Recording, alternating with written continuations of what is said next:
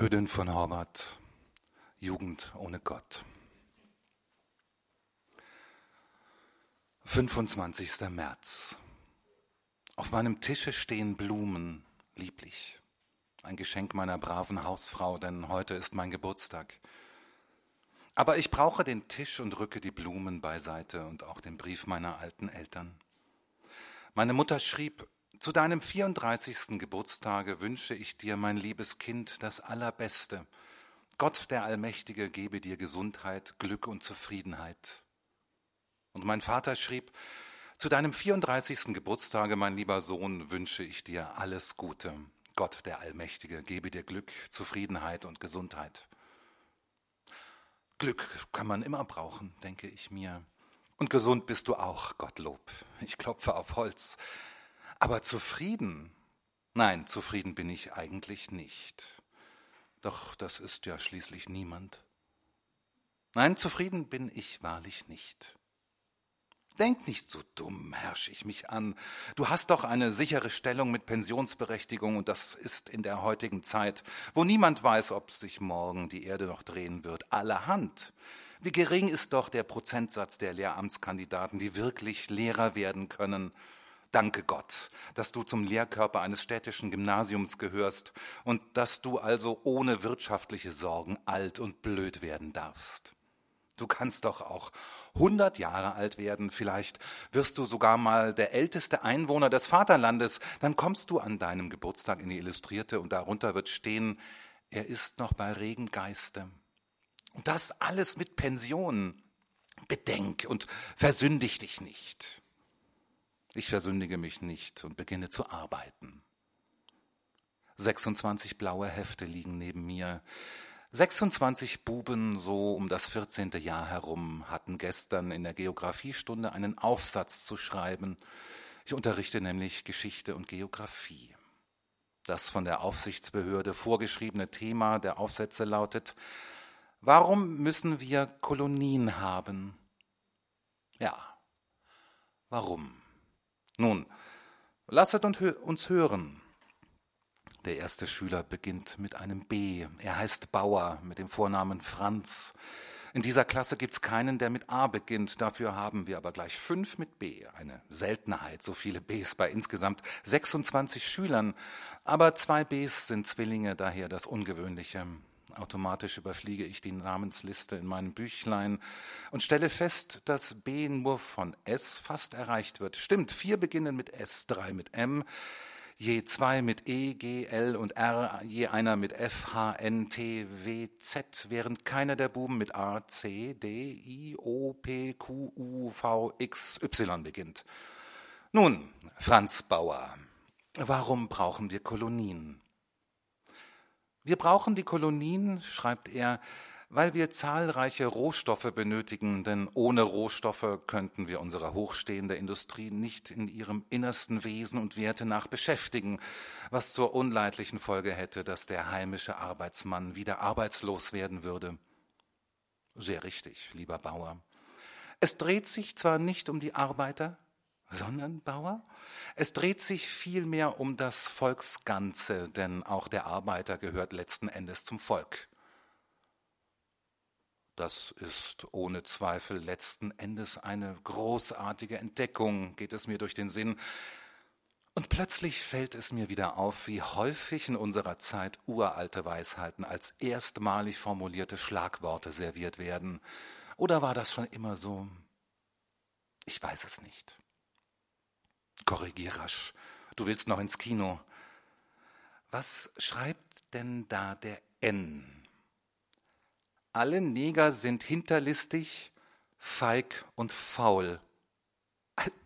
Zu dumm, also das streiche ich durch. Und ich will schon mit roter Tinte an den Rand schreiben. Sinnlose Verallgemeinerung. Da stocke ich. Aufgepasst. Habe ich denn diesen Satz über die Neger in letzter Zeit nicht schon mal gehört? Wo denn nur? Richtig, er tönte aus dem Lautsprecher im Restaurant und verdarb mir fast den Appetit. Ich lasse den Satz also stehen, denn was einer im Radio redet, darf kein Lehrer im Schulheft streichen.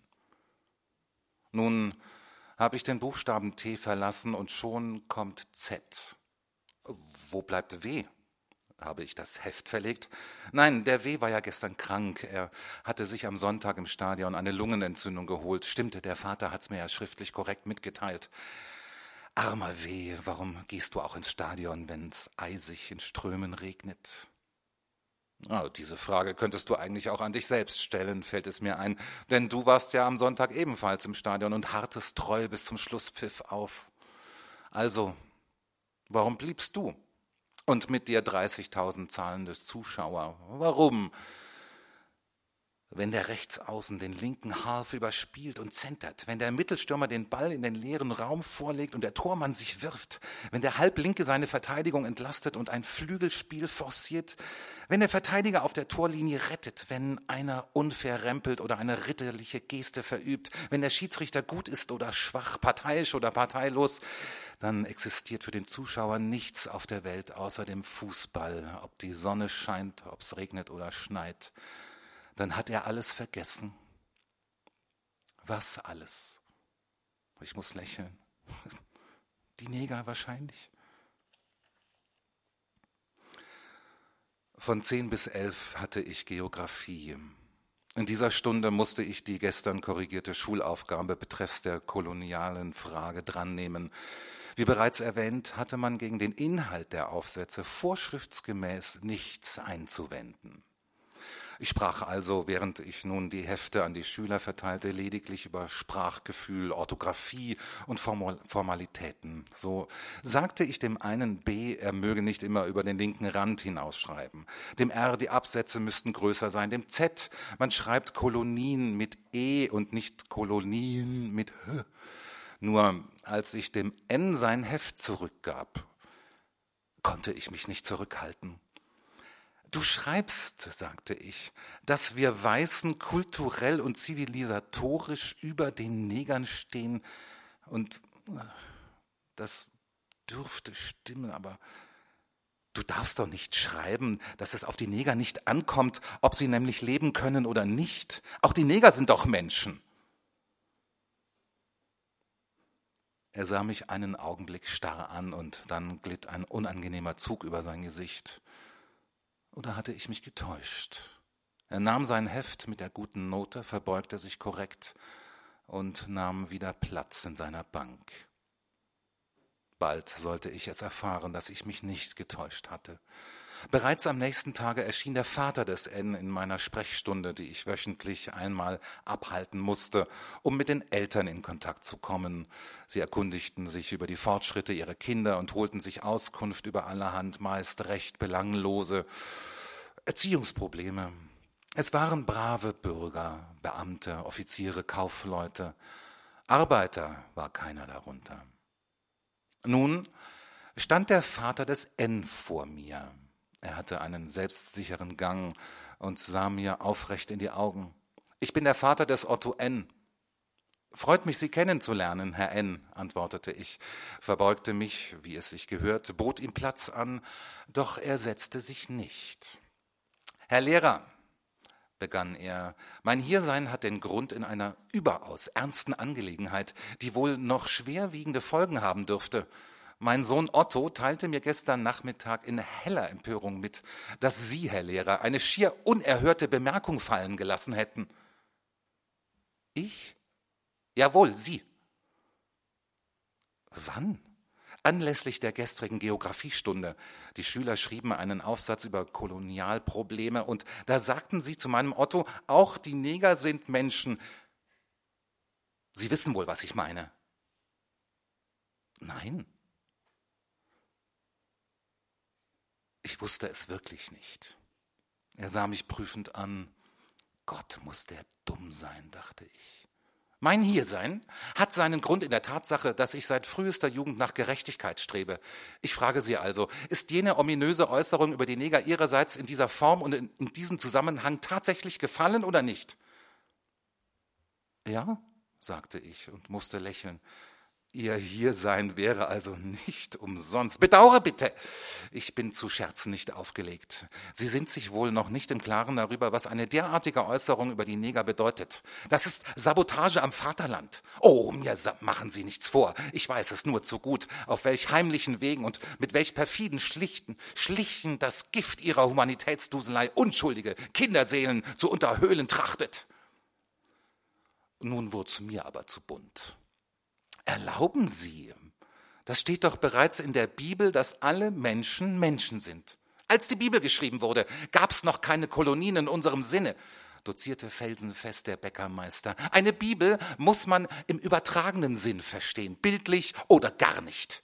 Herr, glauben Sie denn, dass Adam und Eva leibhaftig gelebt haben oder nur bildlich? Na also, Sie werden sich nicht auf den lieben Gott hinausreden, dafür werde ich sorgen. Sie werden für gar nichts sorgen, sagte ich und komplimentierte ihn hinaus. Es war ein Hinauswurf. Bei Philippi sehen wir uns wieder, rief er mir noch zu und verschwand. Zwei Tage später stand ich bei Philippi. Der Direktor hatte mich rufen lassen. Hören Sie, sagte er, es kam mir ein Schreiben von der Aufsichtsbehörde. Ein gewisser Bäckermeister N hat sich über Sie beschwert.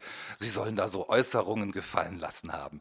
Nun, ich kenne das und weiß, wie solche Beschwerden zustande kommen. Mir müssen Sie nichts erklären. Doch Lieber Kollege, ist es meine Pflicht, Sie darauf aufmerksam zu machen, dass sich derlei nicht wiederholt. Sie vergessen das geheime Rundschreiben 5679 U33? Wir müssen von der Jugend alles fernhalten, was nur in irgendeiner Weise ihre zukünftigen militärischen Fähigkeiten beeinträchtigen könnte. Das heißt, wir müssen sie moralisch zum Krieg erziehen. Punkt.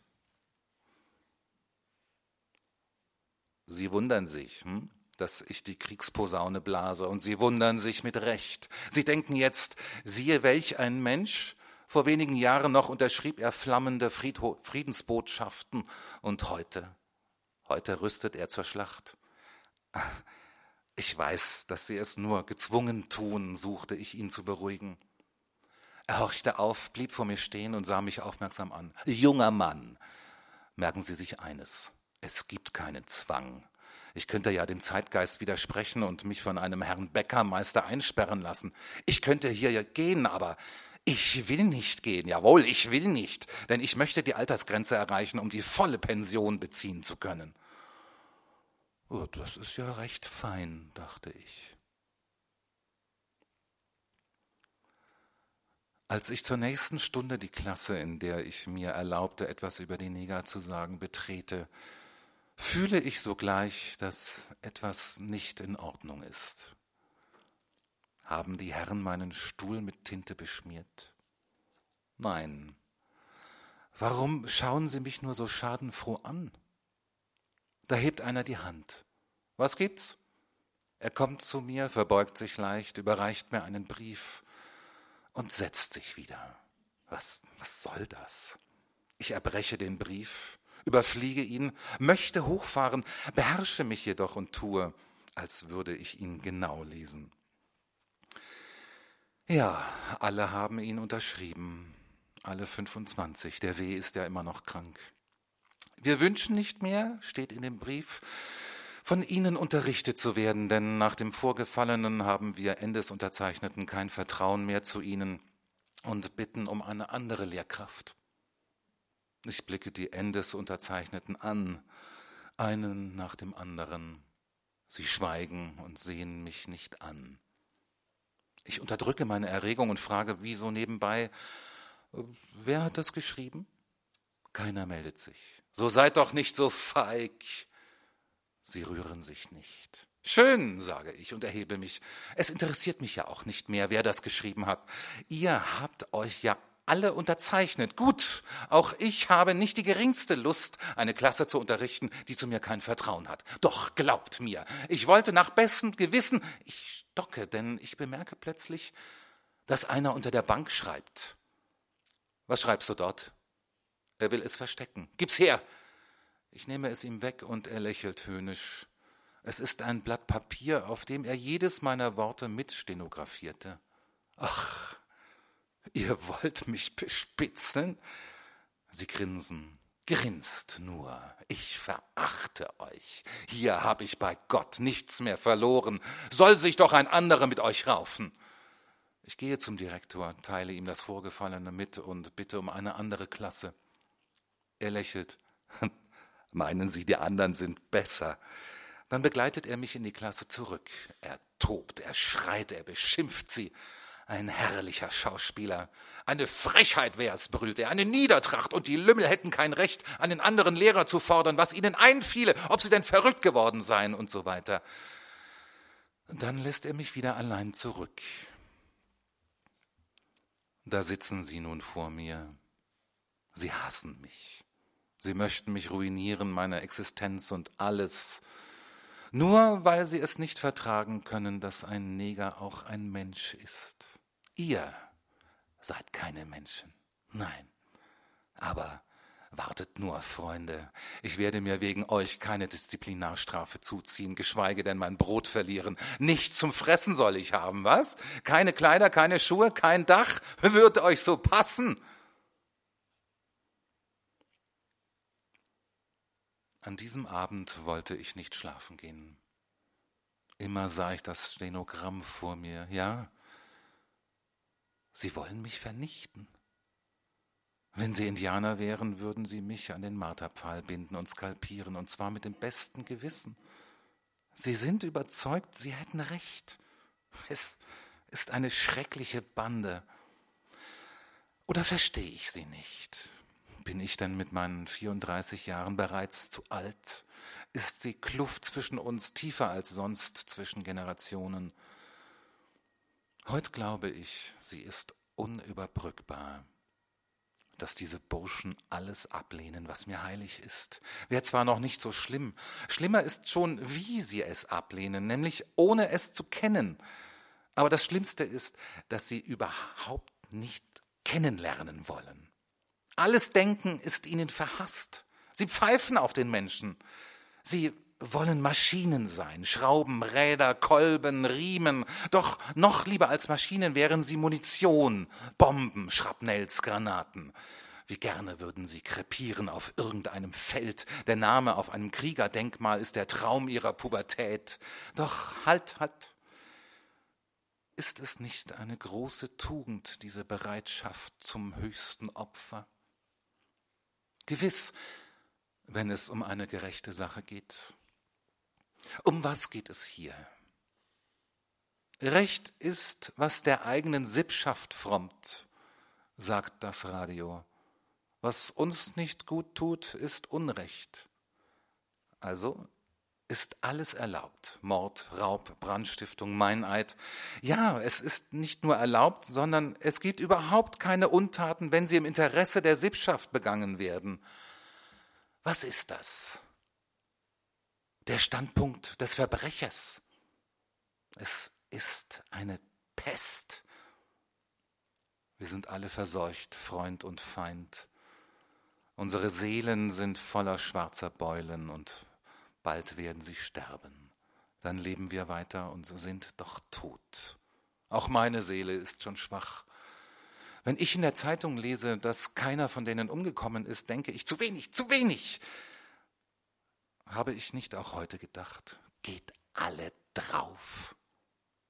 Nein, jetzt will ich nicht weiterdenken, jetzt wasche ich mir meine Hände und gehe ins Café.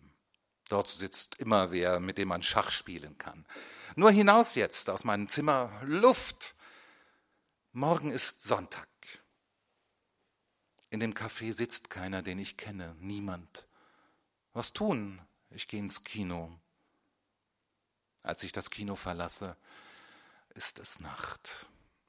Aber ich gehe nicht nach Haus. Ich fürchte mich vor meinem Zimmer.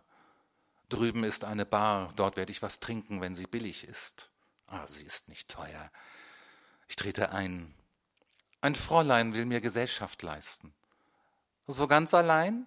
fragte sie. Ja, lächle ich. Leider. Darf ich mich zu Ihnen setzen? Nein, Sie zieht sich gekränkt zurück. Ich, ich wollte Ihnen nicht wehtun, Fräulein. Seien Sie mir nicht böse, aber ich bin allein. Als ich den sechsten Schnaps getrunken hatte, dachte ich, man müsste eine Waffe erfinden, mit der man jede Waffe um ihren Effekt bringen könnte, gewissermaßen also das Gegenteil einer Waffe. Ach, wenn ich nur ein Erfinder wäre, was würde ich nicht alles erfinden, wie glücklich wäre die Welt. Ich trinke, ich trinke, meine Damen und Herren, ich liebe den Frieden nicht. Ich wünsche uns allen den Tod, aber keinen einfachen, sondern einen komplizierten. Man müsse die, die, Folter wieder einführen. Jawohl, die Folter. Man kann nicht genug Schuldgeständnisse erpressen, denn der Mensch ist schlecht. Nach dem achten Schnaps nickte ich dem Pianisten freundlich zu, obwohl mir seine Musik bis zum sechsten Schnaps arg missfiel. Ich bemerkte es gar nicht, dass ein Herr vor mir stand, der mich bereits zweimal angesprochen hatte. Erst beim dritten Mal erblickte ich ihn. Ich erkannte ihn sogleich. Es war unser Julius Caesar, ursprünglich ein geachteter Kollege, ein Altphilologe vom Mädchenlyzeum, geriet er in eine böse Sache. Er ließ sich mit einer minderjährigen Schülerin ein und wurde eingesperrt. Man sah ihn lange nicht, dann hörte ich, er würde mit allerhand Schund hausieren von Tür zu Tür, er trug eine auffallend große Krawattennadel, einen Miniaturtotenkopf, in welchem eine einzige Glühbirne stak, die mit einer Batterie in seiner Tasche verbunden war. Drückte er auf einen Knopf, leuchteten die Augenhöhlen seines Totenkopfes rot auf. Das waren seine Scherze, eine gestrandete Existenz. Ich weiß nicht mehr, wieso es kam, dass er plötzlich neben mir saß und dass wir in eine hitzige Debatte verstrickt waren. Naja, ich war sehr betrunken und erinnere mich nur an einzelne Gesprächsfetzen. Julius Caesar sagt, was Sie da herumreden, verehrter Kollege, ist lauter unausgegorenes Zeug. Höchste Zeit, dass Sie sich mal mit einem Menschen unterhalten, der nichts mehr zu erhoffen hat und der daher mit freiem Blick den Wandel der Generationen unbestechlich begreift. Also Sie, Kollege, und ich. Das sind nach Adam Riese zwei Generationen und die Lausbuben in ihrer Klasse sind auch eine Generation. Zusammen sind wir also nach Adam Riese drei Generationen. Ich bin 60, Sie circa 30 und jene Lauser circa 14. Passt auf. Entscheidend für die Gesamthaltung eines ganzen Lebens sind die Erlebnisse der Pubertät, insbesondere beim männlichen Geschlecht. Langweilen Sie mich nicht, sagte ich. Auch wenn ich Sie langweil, hören Sie mir zu, sonst werd ich wild. Also das oberste und einzigste Generalproblem der Pubertät meiner Generation war das Weib. Das heißt, das Weib, das wir nicht bekamen denn damals war das noch nicht so. Infolgedessen war unser markantestes Erlebnis jener Tage die Selbstbefriedigung samt allen ihren altmodischen Folgeerscheinungen, nämlich mit der, wie sich's leider erst später herausstellen sollte, völlig sinnlosen Angst vor gesundheitsschädigen Konsequenzen etc. Mit anderen Worten, wir stolperten über das Weib und schlitterten in den Weltkrieg hinein. Anlässlich nun Ihrer Pubertät, Kollege, war der Krieg gerade im schönsten Gange. Es gab keine Männer und die Weiber wurden williger. Ihr kamt gar nicht dazu, euch auf euch selbst zu besinnen. Die unterernährte Damenwelt stürzte sich auf euer Frühlingserwachen. Für eure Generation war das Weib keine Heilige mehr. Drum wird es euresgleichen auch nie restlos befriedigen, denn im tiefsten Winkel eurer Seelen sehnt ihr euch nach dem reinen, hehren, unnahbaren, mit anderen Worten, nach der Selbstbefriedigung. In diesem Falle stolperten die Weiber über euch Jünglinge und schlitterten in die Vermännlichung hinein. Kollege, Sie sind ein Erotomane. Mir scheint, Sie sind ein verkappter Romantiker. Ich bitte Sie, unterbrechen Sie mich nicht mehr. Setz dich. Wir kommen jetzt zur dritten Generation, nämlich zu den heute 14-Jährigen. Für die ist das Weib überhaupt kein Problem mehr, denn es gibt keine wahrhaften Frauen mehr. Es gibt nur lernende, rudernde, Gymnastiktreibende, marschierende Ungeheuer. Ist es Ihnen aufgefallen, dass die Weiber immer reizloser werden? Oh, Sie sind ein einseitiger Mensch. Wer möchte sich für eine rucksacktragende Venus begeistern? Ich nicht. Das Unglück der heutigen Jugend ist, dass sie keine korrekte Pubertät mehr hat. Erotisch, politisch, moralisch etc. Alles wurde vermanscht, verpanscht, alles in einen Topf. Sie müssen ja nur das abschreiben, was das Radio zusammenblödelt, und schon bekommen Sie die besten Noten. Aber es gibt auch noch Einzelne, Gott sei Dank. Was für Einzelne. Er sah sich ängstlich um, neigte sich dicht zu mir und sagte sehr leise, ich kenne eine Dame, deren Sohn geht ins Realgymnasium. Robert heißt er und ist 15 Jahre alt. Neulich hat er so ein bestimmtes Buch gelesen, heimlich. Nein, nein, kein erotisches, sondern ein nihilistisches. Es hieß über die Würde des menschlichen Lebens und ist streng verboten. Wir sahen uns an. Wir tranken. Sie glauben also, dass Einzelne von denen heimlich lesen. Ich weiß es. Die Buben lesen alles. Aber sie lesen nur, um spötteln zu können. Sie leben in einem Paradies der Dummheit und ihr Ideal ist der Hohn. Es kommen kalte Zeiten, das Zeitalter der Fische. Der Fische. Ich bin zwar nur ein Amateurastrolog, aber die Erde dreht sich in das Zeichen der Fische hinein. Da wird die Seele des Menschen unbeweglich wie das Antlitz eines Fisches. Das ist alles, was ich von der langen Debatte mit Julius Caesar behielt. Dann erwache ich in einem fremden Zimmer. Ich liege in einem anderen Bett. Es ist finster und ich höre wen ruhig atmen. Es ist eine Frau. Aha. Sie schläft. Bist du blond, schwarz, braun, rot? Ich erinnere mich nicht. Wie siehst du denn aus? Soll ich die Lampe andrehen? Nein, schlaf nur zu. Vorsichtig stehe ich auf und trete ans Fenster. Es ist noch Nacht, ich sehe nichts, keine Straße, kein Haus, alles nur Nebel. Ich schaue lieber nicht mehr hinaus, sonst schwimmen die Fische ans Fenster und schauen herein. Als ich morgens nach Hause kam, erwartete mich bereits meine Hausfrau. Sie war sehr aufgeregt. Es ist ein Herr da. Er wartet auf Sie schon seit 20 Minuten und ich habe ihn in den Salon gesetzt. Ich betrat den Salon. Dort stand ein kleiner, bescheidener Mann neben dem Piano. Er blätterte im Musikalbum, ich erkannte ihn nicht sogleich. Er hatte entzündete Augen. Übernächtigt ging es mir durch den Sinn. Oder hat er geweint? Ich bin der Vater des Weh, sagte er. Herr Lehrer, Sie, Sie, Sie müssen mir helfen. Es ist etwas Entsetzliches passiert. Mein Sohn wird sterben. Was? Ja, er hat sich doch so furchtbar erkältet heute vor acht Tagen beim Fußball im Stadion. Und der Arzt meint, nur ein Wunder könnte ihn retten. Aber es, es gibt keine Wunder, Herr Lehrer. Die Mutter weiß es noch gar nicht. Ich wagte es ihr noch nicht mitzuteilen. Mein Sohn ist nur noch manchmal bei Besinnung, Herr Lehrer, sonst hat er immer nur seine Fieberfantasien. Aber wenn er bei Besinnung ist, verlangt er immer so sehr, jemanden zu sehen. Mich. Nein, nicht Sie, Herr Lehrer. Er möchte den Turmann sehen, den Fußballer, der am letzten Sonntag so gut gespielt haben soll.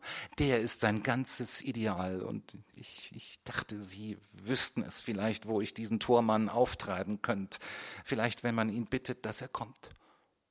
Ich weiß, wo er wohnt, sagte ich, und ich werde mit ihm sprechen. Gehen Sie nur nach Hause, ich bringe den Tormann mit. Er ging. Ich zog mich rasch um und ging auch zum Tormann. Er wohnt in meiner Nähe. Ich kenne sein Sportgeschäft, das seine Schwester führt. Da es Sonntag war, war es geschlossen, aber der Tormann wohnt im selben Haus im dritten Stock. Er frühstückte gerade. Das Zimmer war voller Trophäen. Er war sofort bereit mitzukommen. Er ließ sogar sein Frühstück stehen und lief vor mir die Treppen hinab. Er nahm uns ein Taxi und ließ mich nicht zahlen. In der Haustür empfing uns der Vater. Er schien noch kleiner geworden zu sein. Er, er ist nicht bei sich und der Arzt ist da, aber kommen Sie nur herein, meine Herren. Ich danke Ihnen vielmals, Herr Thormann. Das Zimmer war halbdunkel und in der Ecke stand ein breites Bett. Dort lag er. Sein Kopf war hochrot und es fiel mir ein, dass er der Kleinste der Klasse war. Seine Mutter war auch klein. Die Mutter beugte sich über das Bett. Heinrich, sagte sie, der Tormann ist da. Fein, lächelte er. Ich bin gekommen, sagte der Tormann, denn du wolltest mich sehen. Erzähl, erzähl. Und der Tormann erzählte. Er sprach von berühmt gewordenen Siegen und unverdienten Niederlagen, von strengen Schiedsrichtern und korrupten Linienrichtern. Er stand auf, nahm zwei Stühle, markierte mit ihnen das Tor und demonstrierte, wie er eins, zwei Elfer hintereinander abgewehrt hatte.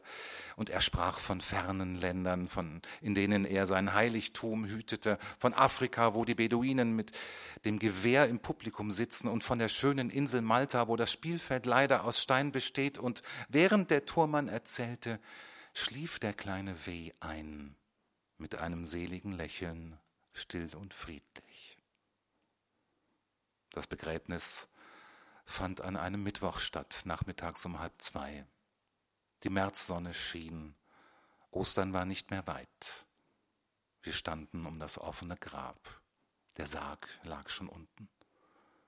Der Pfarrer hielt die Grabrede, die Eltern und einige Verwandte verharrten regungslos und im Halbkreis uns gegenüber standen die Mitschüler des Verstorbenen, die ganze Klasse, alle 25. Und während der Pfarrer von der Blume sprach, die blüht und bricht, entdeckte ich den N. Ich beobachtete ihn. Nichts rührte sich in seinem Gesicht. Jetzt sah er mich an. Er ist ein Todfeind, fühlte ich. Er wünscht dir, du lägest jetzt da drunten. Und er wird auch dein Grab vernichten, damit es niemand erfährt, dass du gelebt hast. Und wie ich so dachte, spürte ich, dass mich außer dem N noch einer anstarrte. Es war der T. Er lächelte leise, überlegen und spöttisch. Hat er meine Gedanken erraten? Er lächelte noch immer, seltsam starr. Zwei helle, runde Augen schauen mich an ohne Schimmer, ohne Glanz. Ein Fisch? Vor drei Jahren erließ die Aufsichtsbehörde eine Verordnung, durch welche sie die üblichen Osterferien in gewisser Hinsicht aufhob. Es erging nämlich die Weisung an alle Mittelschulen, anschließend an das Osterfest die Zeltlager zu beziehen unser Zeltlager verstand, unter Zeltlager verstand man eine vormilitärische Ausbildung. Die Schüler mussten klassenweise auf zehn Tage in die sogenannte freie Natur hinaus und dort wie die Soldaten in Zelten kampieren. Sie wurden von Unteroffizieren im Ruhestand ausgebildet, mussten exerzieren, marschieren und vom 14. Lebensjahr ab auch schießen. Natürlich waren die Schüler begeistert dabei und wir Lehrer freuten uns auch, denn auch wir spielen gerne Indianer. Am Osterdienstag konnten also die Bewohner eines abgelegenen Dorfes einen mächtigen Autobus anrollen sehen. Der Bürgermeister begrüßt uns, der Gendarmerie-Inspektor salutiert. Der Lehrer des Dorfes ist natürlich am Platz und dort eilt auch schon der Pfarrer herbei. Er hat sich verspätet, ein runder, freundlicher Herr. Der Bürgermeister zeigt mir auf der Landkarte, wo sich unser Zeltlager befindet eine gute Stunde weit, wenn man gemütlich geht. Der Feldwebel ist bereits dort, sagt der Inspektor. Während die Jungen aussteigen und ihr Gepäck zusammenklauben, betrachte ich noch die Landkarte. Das Dorf liegt 761 Meter hoch. Wir sind schon sehr nah der großen Berge, lauter Zweitausender. Was ist das? Frage ich den Bürgermeister und deute auf einen Gebäudekomplex auf der Karte am westlichen Rande des Dorfes.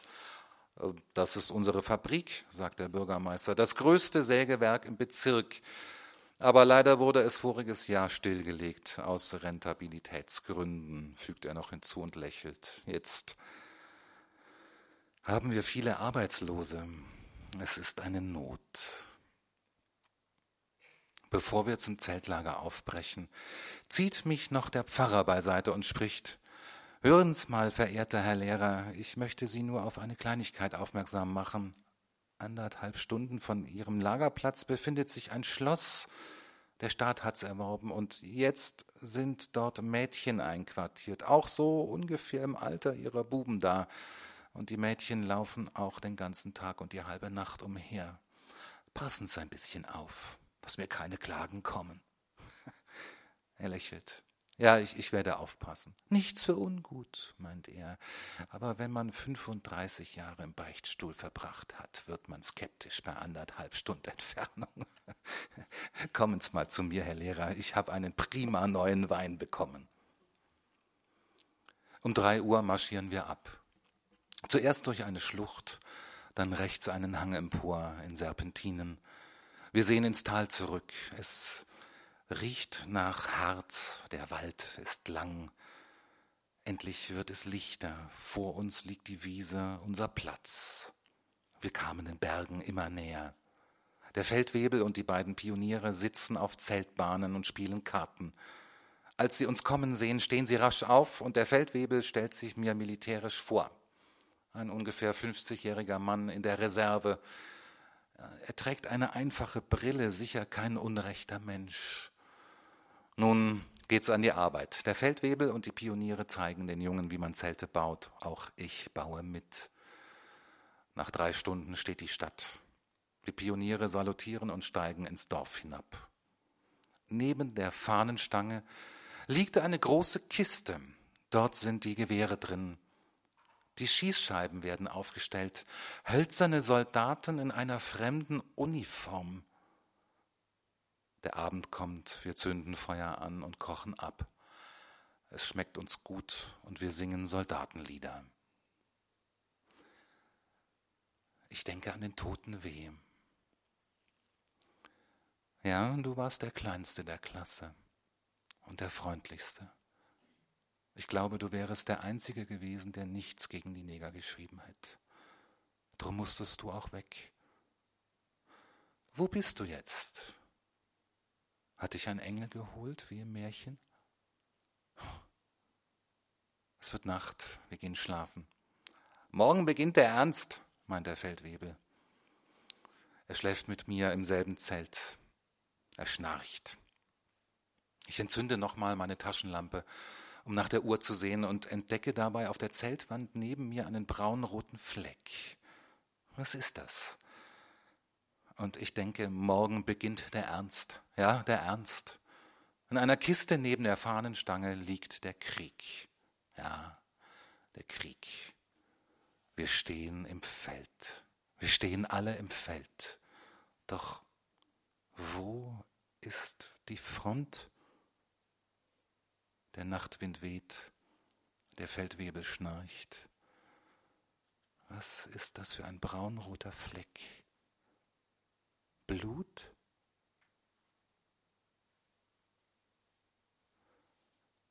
Die Sonne kommt, wir stehen auf. Wir waschen uns im Bach und kochen Tee. Nach dem Frühstück lässt der Feldwebel die Jungen der Größe nach in zwei Reihen hintereinander antreten. Sie zählen ab, er teilt sie ein in Züge und Gruppen.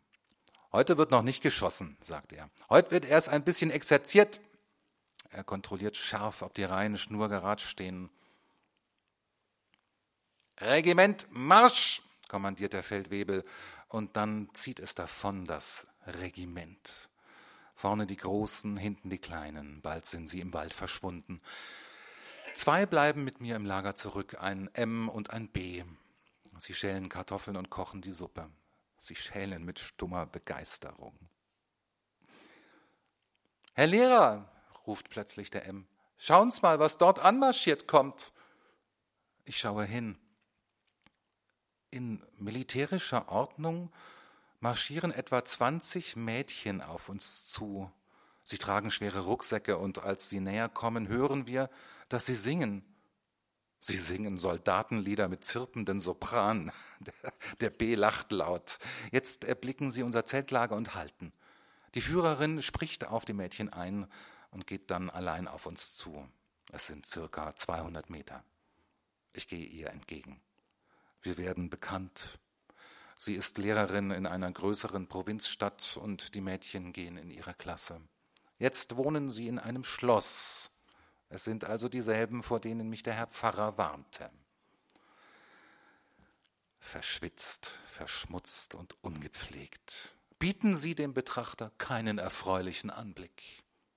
Die Lehrerin scheint meine Gedanken zu erraten, denn sie ist also wenigstens jetzt noch in puncto Gedankenlesen ein Weib und setzt mir Folgendes auseinander. Wir berücksichtigen weder Flitter noch Tand, wir legen mehr Wert auf das Leistungsprinzip als auf das Darbietungsprinzip. Julius Cäsar fällt mir ein. Er kann sich für keine rucksacktragende Venus begeistern. Ich auch nicht. Bevor sie weiter marschieren, erzählt mir die Lehrerin noch, die Mädchen würden heute Vormittag den verschollenen Flieger suchen. Wieso? Ist einer abgestürzt? Nein, das verschollene Fliegersuchen sei nur ein neues wehrsportliches Spiel für die weibliche Jugend. Ein großer weißer Karton wird irgendwo im Unterholz versteckt. Die Mädchen schwärmen in Schwarmlinie durch das Unterholz und suchen und suchen und suchen den Karton. Dann ziehen sie weiter in militärischer Ordnung. Ich sehe ihnen nach. Vom vielen Marschieren wurden die kurzen Beine immer kürzer und dicker. Marschiert nur zu, Mütter der Zukunft. Ich gehe um das Lager herum und folge dann einem Feldweg. Hinter dem Hügel liegt in einer Mulde ein einsamer Bauernhof. Kein Mensch ist zu sehen. Auch der Hund scheint fortgegangen zu sein. Ich will schon hinabsteigen. Da halte ich unwillkürlich, denn plötzlich erblicke ich hinter der Hecke an der schmalen Straße, die am Hof vorbeiführt, drei Gestalten. Es sind Kinder, die sich verstecken, zwei Buben und ein Mädchen. Die Buben dürften dreizehn Jahre alt sein, das Mädchen vielleicht zwei Jahre älter. Sie sind barfuß. Was treiben sie dort? Warum verstecken sie sich? Ich warte. Jetzt erhebt sich der eine Bub und geht auf den Hof zu. Er tritt an die Haustür und klopft. Das Mädel hat sich emporgereckt und schaut über die Hecke. Oh, sie ist groß und schlank, geht es mir durch den Sinn. Jetzt klopft der Bub wieder noch lauter. Da öffnet sich die Haustür und eine alte Bäuerin erscheint. Sie geht gebückt auf einen Stock. Sie sieht sich um, als würde sie schnuppern. Wer ist denn da? Sie geht mit dem Stock tastend an dem Buben vorbei. Sie scheint ihn nicht zu sehen. Ist sie denn blind? Das Mädel deutet auf die offene Haustür. Es sieht aus, als wäre es ein Befehl, und der Bub schleicht auf Zehenspitzen ins Haus hinein. Die Alte steht und lauscht. Ja, sie ist blind. Jetzt klirrt sie im Haus, als wäre ein Teller zerbrochen. Die Blinde zuckt furchtbar zusammen und brüllt Hilfe, Hilfe!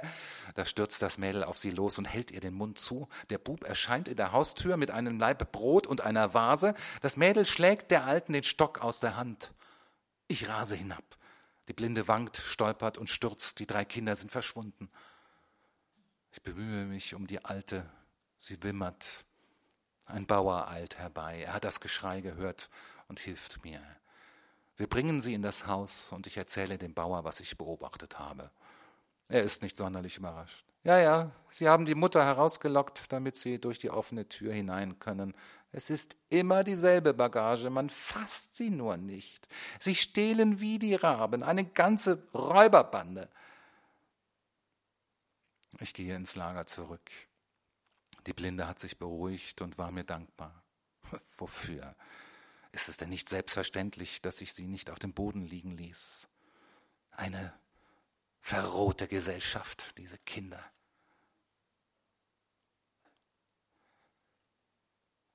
Ich betrete das Lager. Die Kartoffeln sind geschält, die Suppe dampft, das Regiment ist wieder zu Haus. Die Jungen sind munter, nur der Feldwebel klagt über Kopfschmerzen. Er hat sich etwas überanstrengt, doch will es nicht zugeben. Plötzlich fragt er, für wie alt halten Sie mich, Herr Lehrer? Hm, circa 50. 63, lächelt er geschmeichelt. Ich war sogar im Weltkrieg schon Landsturm. Ich fürchte, er beginnt Kriegserlebnisse zu erzählen, aber Ich fürchte mich umsonst. Reden wir lieber nicht vom Krieg. Ich habe drei erwachsene Söhne. Er betrachtet sinnend die Berge und schluckt das Aspirin. Ein Mensch. Ich erzähle ihm von der Räuberbande. Er springt auf und lässt die Jungen sofort antreten. Er hält eine Ansprache an sein Regiment. In der Nacht würden Wachen aufgestellt werden, je vier Jungen für zwei Stunden. Osten, Westen, Süden, Norden, denn das Lager müsste verteidigt werden. Gut mit Blut, bis zum letzten Mann. Die Jungen schreien begeistert, Hurra! Komisch, jetzt habe ich keine Kopfschmerzen mehr. Nach dem Mittagessen steige ich ins Dorf hinab. Ich muss noch mit dem Bürgermeister verschiedene Fragen ordnen einige Formalitäten und die Nahrungsmittelzufuhr, denn ohne zu essen kann man nicht exerzieren. Beim Bürgermeister treffe ich den Pfarrer und er lässt nicht locker. Ich muss zu ihm mit, seinen, mit seinen neuen Prima Wein probieren. Ich trinke gerne und der Pfarrer ist ein gemütlicher Herr. Wir gehen durchs Dorf und die Bauern grüßen den Pfarrer. Er führt mich den kürzesten Weg zum Pfarrhaus. Jetzt biegen wir in eine Seitenstraße. Hier hören die Bauern auf. Hier wohnen die Heimarbeiter, sagt der Pfarrer und blickt zum Himmel empor. Die grauen Häuser stehen dicht beieinander. An den offenen Fenstern sitzen lauter Kinder mit weißen alten Gesichtern und bemalen bunte Puppen. Hinter ihnen ist es schwarz. Sie sparen das Licht, sagt der Pfarrer und fügt noch hinzu, Sie grüßen mich nicht. Sie sind verhetzt. Er beginnt plötzlich schneller zu gehen. Ich gehe gerne mit. Die Kinder sehen mich groß an, seltsam starr. Nein, das sind keine Fische. Das ist kein Hohn. Das ist Hass. Im Pfarrhaus drinnen ist Sauberkeit. Kein Stäubchen fliegt durch die Luft. Im Friedhof daneben wird alles zu Staub. Der Pfarrer führt mich in sein schönstes Zimmer. Nehmen Sie Platz, ich hole den Wein. Er geht in den Keller. Ich bleibe allein. Ich setze mich nicht. An der Wand hängt ein Bild. Ich kenne es. Es hängt auch bei meinen Eltern. Sie sind sehr fromm. Es war im Krieg.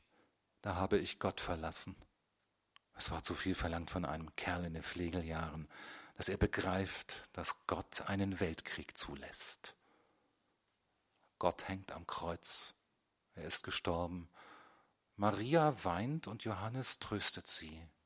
Den schwarzen Himmel durchzuckt ein Blitz und rechts im Vordergrunde steht ein Krieger in Helm und Panzer, der römische Hauptmann. Und wie ich das Bild so betrachte, bekomme ich Sehnsucht nach meinem Vaterhaus. Ich möchte wieder klein sein. Geh heim, und es fällt mir die Bank ein, auf der ich saß und überlegte, was willst du werden, Lehrer oder Arzt? Lieber als Arzt wollte ich Lehrer werden. Lieber als Kranke heilen wollte ich Gesunden etwas mitgeben, einen winzigen Stein für den Bau einer schöneren Zukunft.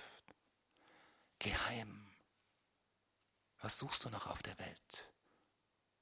Mein Beruf freut mich nicht mehr. Geheim. Der Wein des Pfarrers schmeckt nach Sonne, aber der Kuchen nach Weihrauch. Wir sitzen in der Ecke. Er hat mir sein Haus gezeigt. Seine Köchin ist fett. Sicher kocht sie gut. Ich esse nicht viel, sagt plötzlich der Pfarrer. Hat er meine Gedanken erraten? Ich trinke aber umso mehr, sagte er und lacht. Ich kann nicht recht lachen. Der Wein schmeckt und schmeckt doch nicht. Ich rede und stocke immer wieder befangen. Warum nur? Ich weiß, was Sie beschäftigt, meint der Pfarrer. Sie denken an die Kinder, die in den Fenstern sitzen und die Puppen bemalen und mich nicht grüßen. Hm? hm. Die Ursache der Not besteht nicht darin, dass mir der Wein schmeckt, sondern darin, dass das Sägewerk nicht mehr sägt unser Lehrer hier ist der Meinung, dass wir durch die überhastete Entwicklung der Technik andere Produktionsverhältnisse brauchen und ganz, eine ganz neuartige Kontrolle des Besitzes. Er hat recht. Warum schauen Sie mich so überrascht an? Darf man offen reden? Nur, ich denke, dass die Kirche immer auf der Seite der Reichen steht. Das stimmt, weil sie muss. Muss. Kennen Sie einen Staat, in dem nicht die Reichen regieren? Und der Kirche, Herr Lehrer, ist leider nicht die Macht gegeben zu bestimmen, wie ein Staat regiert werden soll. Es ist aber ihre Pflicht, immer auf Seiten des Staates zu stehen, der leider immer nur von den Reichen regiert werden wird. Ihre Pflicht? Da der Mensch von Natur aus ein geselliges Wesen ist, ist er auf eine Verbindung in Familie, Gemeinde und Staat angewiesen. Der Staat ist eine rein menschliche Einrichtung, die nur den einen Zweck haben soll, die irdische Glückseligkeit nach Möglichkeit herzustellen. Er ist naturnotwendig, also Gott gewollt, der Gehorsam ihm gegenüber Gewissenspflicht. Wie sagt Pascal, wir begehren die Wahrheit und finden uns in uns nur Ungewissheit. Wir suchen das Glück und finden nur Elend und Tod. Sie wundern sich, dass ein einfacher Bauernpfarrer Pascal zitiert. Nun, Sie müssen sich nicht wundern, denn ich bin kein einfacher Bauernpfarrer. Ich wurde nur für einige Zeit hierher versetzt, wie man sozusagen pflegt, gewissermaßen strafversetzt. Er lächelt, er lacht leise, aber ich lache nicht mit. Er leert schon wieder sein Glas. Ich frage plötzlich, wenn also die staatliche Ordnung Gott gewollt, falsch, unterbricht er mich, nicht die staatliche Ordnung, sondern der Staat ist naturnotwendig, also Gott gewollt. Ja, das ist doch dasselbe. Nein, das ist nicht dasselbe. Gott schuf die Natur, also ist Gott gewollt, was naturnotwendig ist. Aber die Konsequenzen der Erschaffung der Natur, das heißt in diesem Falle die Ordnung des Staates, ist ein Produkt des freien menschlichen Willens. Also ist nur der Staat Gott gewollt, nicht aber die staatliche Ordnung. Ja, und wenn ein Staat zerfällt, ein Staat zerfällt nie. Es löst sich höchstens seine gesellschaftliche Struktur auf, um einen anderen Platz zu machen. Der Staat selbst bleibt immer bestehen, auch wenn das Volk, das ihn bildet, stirbt. Denn dann kommt ein anderes. Also, ist der Zusammenbruch einer staatlichen Ordnung nicht naturnotwendig? Er lächelt. Manchmal ist so ein Zusammenbruch sogar Gott gewollt. Also in unserer Zeit. Warum stellt sich die Kirche immer auf die Seite der Sägewerksaktionäre und nicht auf die Seite der Kinder in den Fenstern?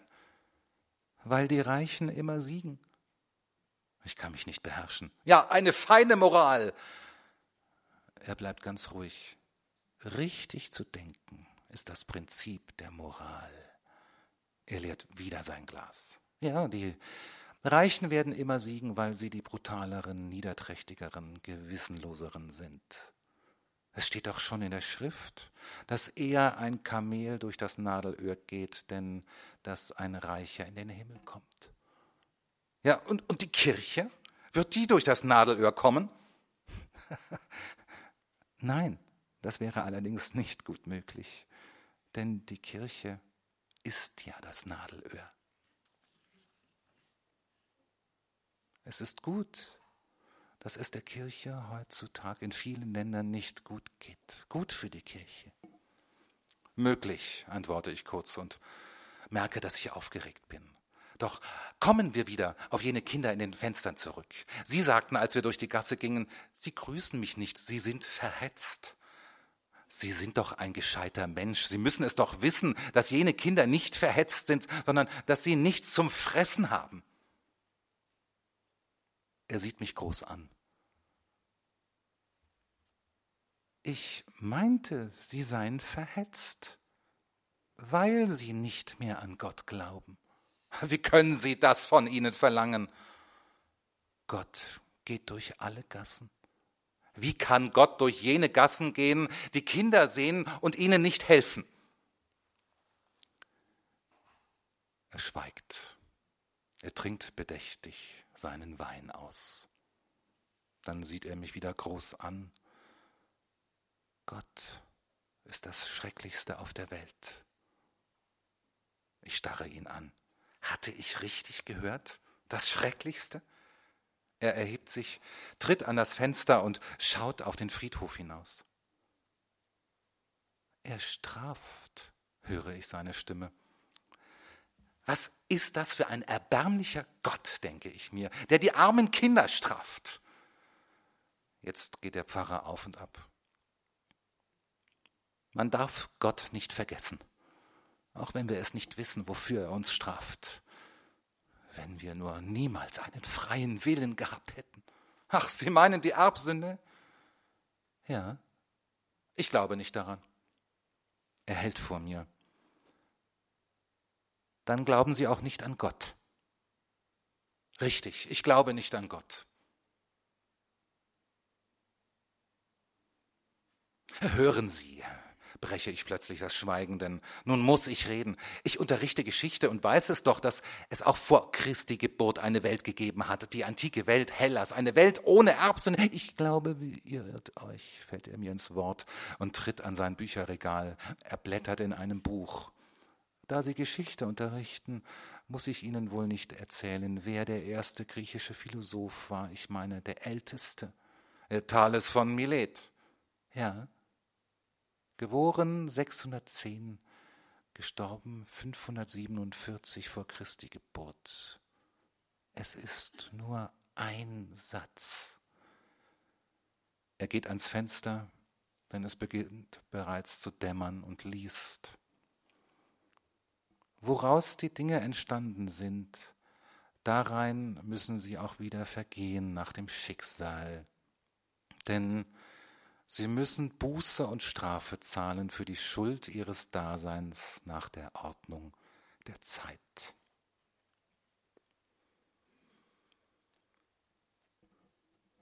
Vier Tage sind wir nun im Lager. Gestern erzählte der Feldwebel den Jungen den Mechanismus des Gewehres, wie man es pflegt und putzt. Heute putzen sie den ganzen Tag, morgen werden sie schießen. Die hölzernen Soldaten warten bereits darauf, getroffen zu werden. Die Jungen fühlen sich überaus wohl, der Feldwebel weniger. Er ist in diesen vier Tagen zehn Jahre älter geworden. In weiteren vier wird er älter aussehen, als er ist. Außerdem hat er sich den Fuß übertreten und wahrscheinlich eine Sehne verzerrt, denn er hinkt. Es erschien aufgeregt ein Junge, und zwar der L. Was gibt's? Ich, ich bin bestohlen worden. Bestohlen? Man, man hat mir meinen Apparat gestohlen, Herr Lehrer, meinen fotografischen Apparat. Er war ganz außer sich. Der Feldwebel sah mich an. Was tun lag in seinem Blick. Antreten lassen, sagte ich, denn mir fiel auch nichts Besseres ein. Der Feldwebel nickte befriedigt, humpelte auf den freien Platz, wo die Fahne wehte, und brüllte wie ein alter Hirsch Regiment antreten. Ich wandte mich an den L. Hast du einen Verdacht? Nein, das Regiment war angetreten. Ich verhörte sie, keiner konnte etwas sagen. Ich ging mit dem Feldwebel in das Zelt, wo der L schlief. Sein Schlafsack lag gleich neben dem Eingang links. Wir fanden nichts. Ich halte es für ausgeschlossen, sagte ich zum Feldwebel, dass einer der Jungen der Dieb ist, denn sonst wären ja auch mal im Schuljahr Diebstähle vorgekommen. Ich glaube eher, dass die aufgestellten Wachen nicht richtig ihre Pflicht erfüllten, so dass die Räuberbande sich hereinschleichen konnte. Der Feldwebel gab mir recht, und wir beschlossen in der folgenden Nacht die Wachen zu kontrollieren. Aber wie? Un ungefähr hundert Meter vom La Lager entfernt stand ein Heuschober. Dort wollten wir übernachten und von dort aus die Wachen kontrollieren. Der Feldwebel von neun bis eins und ich von eins bis sechs. Nach dem Nachtmahl schlichen wir uns heimlich aus dem Lager. Keiner der Jungen bemerkte uns. Ich machte es mir im Heu bequem. Um ein Uhr nachts weckt mich der Feldwebel. Bis jetzt ist alles in Ordnung, meldet er mir. Ich klettere aus dem Heu und postiere mich im Schatten der Hütte. Im Schatten. Ja, denn es ist eine Vollmondnacht. Eine herrliche Nacht. Ich sehe das Lager und erkenne die Wachen. Jetzt werden sie abgelöst. Sie stehen oder gehen ein paar Schritte hin und her. Osten, Westen, Norden, Süden, auf jeder Seite einer. Sie bewachen ihre fotografischen Apparate. Der Mond hängt nun direkt über den Zelten. Es muss circa zwei Uhr sein. Und ich denke, jetzt sind die Cafés noch voll. Was macht jetzt wohl Julius Cäsar? Er wird seinen Totenkopf illuminieren, bis ihn der Teufel holt. Komisch. Ich glaube an den Teufel, aber nicht an den lieben Gott. Wirklich nicht. Ich weiß es nicht. Doch, ich weiß es. Ich will nicht an ihn glauben. Nein, ich will nicht. Es ist mein freier Wille und die einzige Freiheit, die mir verblieb, glauben oder nicht glauben zu dürfen. Aber offiziell natürlich so zu tun, als ob. Je nachdem, einmal ja, einmal nein. Was sagte der Pfaffe? Der Beruf des Priesters besteht darin, den Menschen auf den Tod vorzubereiten. Denn wenn der Mensch keine Angst vor dem Sterben mehr hat, wird ihm das Leben leichter. Oh, satt wird er nicht davon. Aus diesem Leben des Elends und der Widersprüche rettet uns einzig und allein die göttliche Gnade und der Glaube an die Offenbarung. Ausreden! Wir werden gestraft und wissen nicht wofür. Ihr fragt die Regierenden. Und was sagte der Pfaffe noch? Gott ist das Schrecklichste auf der Welt. Stimmt. Lieblich waren die Gedanken, die mein Herz durchzogen. Sie kamen aus dem Kopf, kostümierten sich mit Gefühl, tanzten und berührten sich kaum. Ein vornehmer Ball, exklusive Kreise, Gesellschaft. Im Mondlicht drehten sich die Paare, die Feigheit mit der Tugend, die Lüge mit der Gerechtigkeit, die Erbärmlichkeit mit der Kraft, die Tücke mit dem Mut. Nur die Vernunft tanzte nicht mit. Vielen Dank, bis nächste Woche.